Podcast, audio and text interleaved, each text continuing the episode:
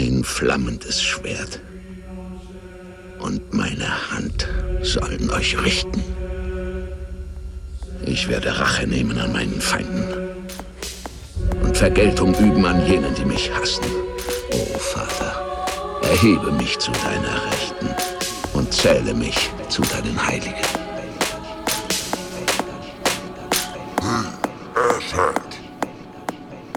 Why you over?